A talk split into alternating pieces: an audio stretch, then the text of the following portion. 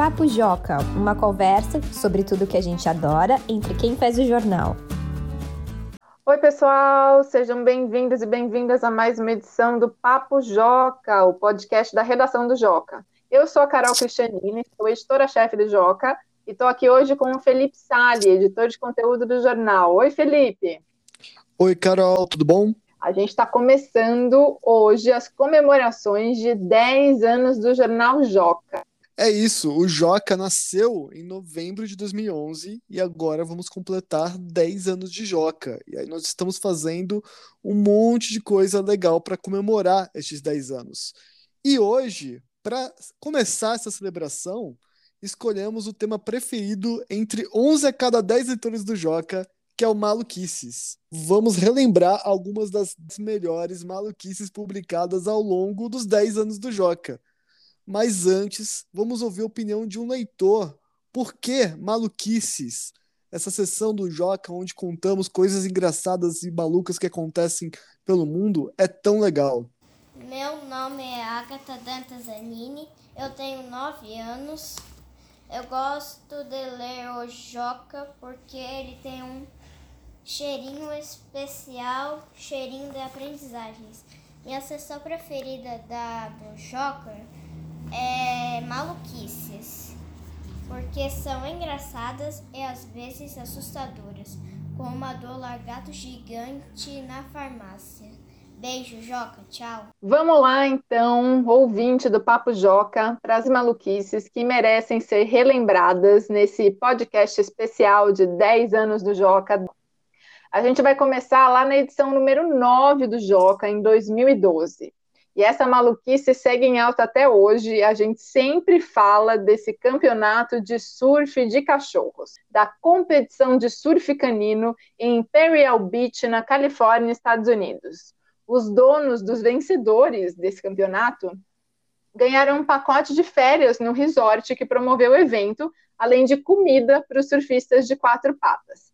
Parte do dinheiro que foi arrecadado na época do evento foi doada para uma instituição que defende os animais. Olha aí, poucas coisas são tão legais quanto um cachorro surfando. Na edição 25 do Joca, em 2013, nós contamos uma maluquice que foi um clássico na época. Cassius Clay, o maior crocodilo em cativeiro do mundo, morador de um parque da Austrália, completou 110 anos, em boa forma e com muito apetite. E para celebrar seu aniversário, o gigantesco, gigantesco réptil ganhou um bolo feito com 20 quilos de carne de frango, que é um bolo que eu comeria também. É, sabe que eu, eu nem estava no Joca nessa época, mas eu me lembro dessa história. Viralizou assim para todos os lados do mundo a história desse crocodilo. Eu lembro bem disso. Agora a gente vai lá para o ano de 2014, edição 37. Indiano de 23 anos bate recorde de digitação mais rápida com o nariz. Isso mesmo, digitação mais rápida com o nariz. Em 47 segundos, ele escreveu a seguinte frase: Guinness World Records have challenged me to type this sentence using my nose in the fastest, fastest time. Fastest mais rápido, né, gente? Então é o seguinte: o Guinness World Records me desafiou a escrever esta frase usando meu nariz no tempo mais rápido. E ele conseguiu. Em 47 segundos, ele escreveu essa frase com o nariz e entrou para o Guinness World Records. Caracas, meu herói. Eu vou tentar escrever alguma coisa com o nariz aqui, peraí. Não consegui. Saiu, é muito difícil. Saiu pelo menos um O lá? Não, eu tentei. eu tentei clicar aqui no O, mas eu cliquei no O, no P e no L juntos.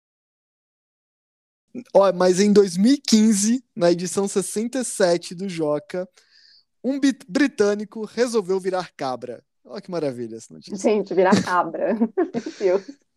Cansado da vida humana, um designer gráfico de Londres, na Inglaterra, de 34 anos, decidiu virar cabra por três dias. Ele estava desanimado com a vida complicada e com os esforços Segundo para ele, ganhar dinheiro. Os animais são felizes apenas por estar vivos. Então, ele quis investigar o comportamento dos bichos, subiu uma montanha nos Alpes suíços e passou a viver de maneira mais tranquila em meio a um rebanho. E ele encomendou próteses especiais para proteger as mãos e pés. e depois das férias da humanidade, ele escreveu o livro O Homem Cabra, como eu tirei férias de ser um humano. Olha, eu comecei a ler isso achando que ele era um cara maluco, mas agora estou convencido de que ele é um gênio, porque parece uma ideia muito boa isso. Olha, eu também achei uma ideia genial. Nas minhas próximas férias, quem sabe eu decido explorar o mundo animal e passo, tiro férias de ser um humano, uma humana no meu caso, e vou aí, sei lá, viver como um cachorro, não sei. Eu e a Carol sempre conversamos sobre como a vida dos gatos parece boa e como a gente gostaria de ser gato. Nós falamos isso é. algumas vezes já. Então. É verdade. Entendemos é uma, esse homem. É uma vida muito boa. Acho que eu vou tentar ser gato, não cachorro. Agora a gente vai para a edição 86, no ano de 2016. É, é o seguinte: 30 dias, 40 quilos de lixo e uma missão. Alertar sobre o desperdício de lixo e reduzi-lo. O empreendedor americano Rob Greenfield andou um mês por Nova York, lá nos Estados Unidos, vestido de lixo. É isso mesmo. Ele carregou enrolado no corpo dele todo o lixo que ele produziu. Aí, para andar com tudo isso, ele usou uma roupa especial era feita com sacos plásticos em que ele ia colocando o lixo lá dentro já lavado, né? Porque já basta andar com lixo e não queria ficar fedido com lixo sujo. O ativista fez essa experiência para alertar as pessoas sobre a enorme quantidade de lixo que a gente produz e mostrar que podemos viver com o lema viver simples, viver livre. Carregue Olha o seu próprio lixo. Edição 94 do Joca, 2017. Francês inventa pílula para pum cheiroso esse inventor criou a pílula do pum cheiroso, disponível nos aromas de rosas, chocolate e violeta. A chamada Fat Pill, pílula do pum, em tradução livre, é feita com ingredientes naturais, como erva doce e mirtilo, responsáveis por ajudar na digestão e reduzir a flatulência. Na época, o vidro com 60 comprimidos custava em torno de 65 reais. Além da versão para humanos, Christian desenvolveu uma para animais de estimação. Olha, útil, muito útil para essa sociedade. 2018, edição 122 do Joca. Aí a gente tem uma maluquice brasileira, que é o seguinte: duas engenheiras de alimentos da Universidade Federal do Rio Grande, no Rio Grande do Sul, inventaram um pão feito com farinha de barata. A ideia surgiu pela preocupação com uma possível falta de alimentos nas próximas décadas por causa do aumento da população mundial. As brasileiras escolheram as baratas por dois motivos.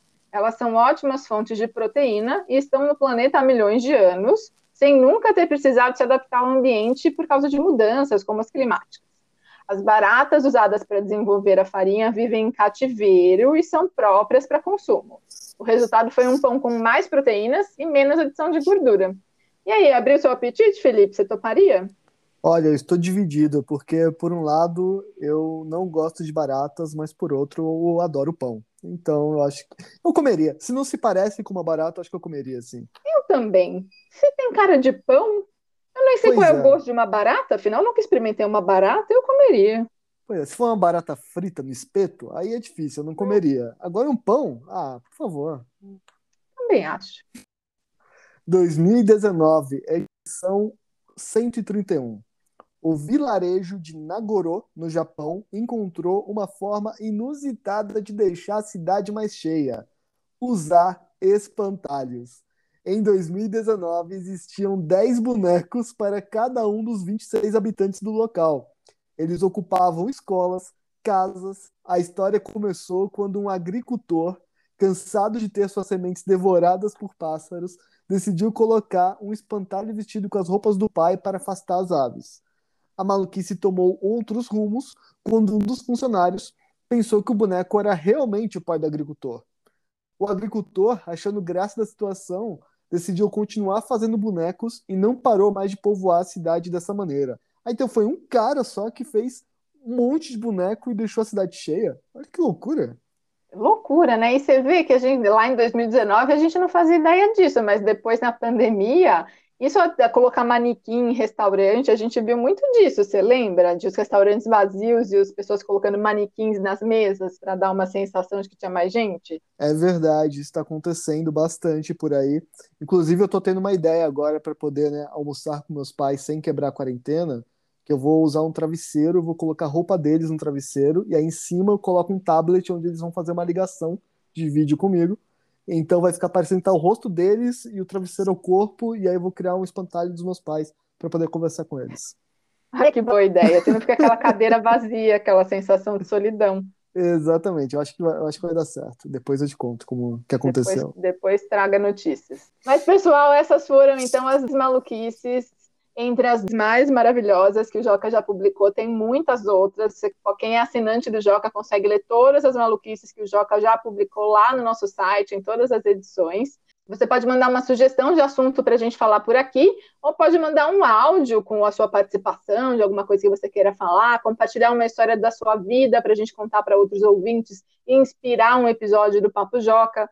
Para fazer isso, você pode mandar um e-mail para a gente, para o joca.magiadeler.com.br e a gente vai ficando por aqui. Até o próximo Papo Joca. Tchau, pessoal. Tchau, Felipe.